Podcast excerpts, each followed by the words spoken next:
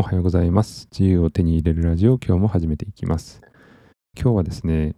えっと、家庭内感染を防ぐのが難しいっていうお話をしたいというふうに思います。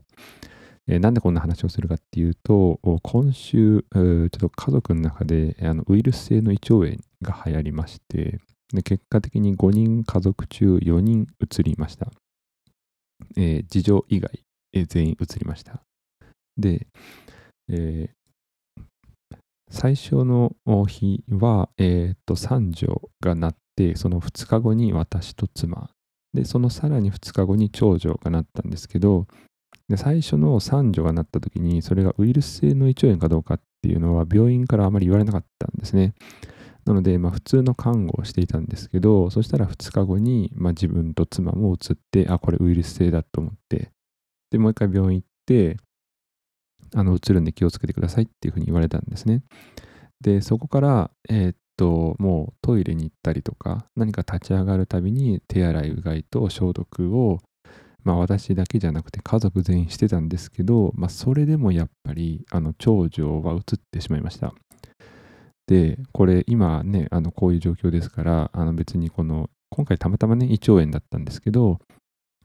まあ、他のウイルスでもやっぱりこの家庭内感染を防ぐって非常に難しいなというふうに思いました。まあ私の住んでいるのはマンションなので一軒家じゃないんですよ。なのでどうしても部屋の数自体は限られていますし、え5人家族でマンションっていうだけでやっぱちょっと密集しちゃうんですよねどうしても。まあ、ご飯を作るにせよご飯を食べるにせよ、まあ、寝るにせよまあ、寝るって言っても、まあ、5人全員で寝るあバラバラに寝るわけにもいかないのであの体調がいい人と悪い人を分かれて寝るってやったとしても結果的にやっぱ1人移っちゃいましたね。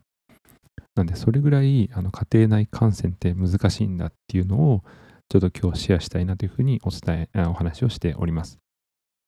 でその時にあの1個だけ皆さんにお伝えしておいた方が便利かなと思うことが1個あってあの、消毒スプレーは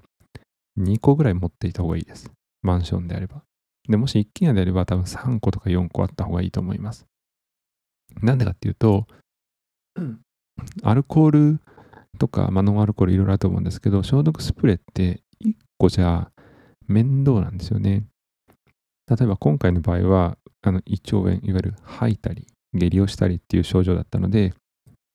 トイレに1個置いといたんですけど、誰かがトイレに行ったらシュッシュってトイレの中でやりますよね。でも、例えばキッチンとかでも使いたいじゃないですか。テーブル服とかに。で、1個でもことは足りるんですけど、やっぱめんどくさいし、その時にまた移動が増えるし、それでまた映ってもちょっとなんかアホらしいじゃないですか。なので、あの、もし家庭の中でね、えーっと、スプレーが1個しかないっていう方は、ぜひ2つや3つあの買っといた方が非常に便利ですし、えーっと、多分防ぐことはよりできるんじゃないかなというふうに思っています。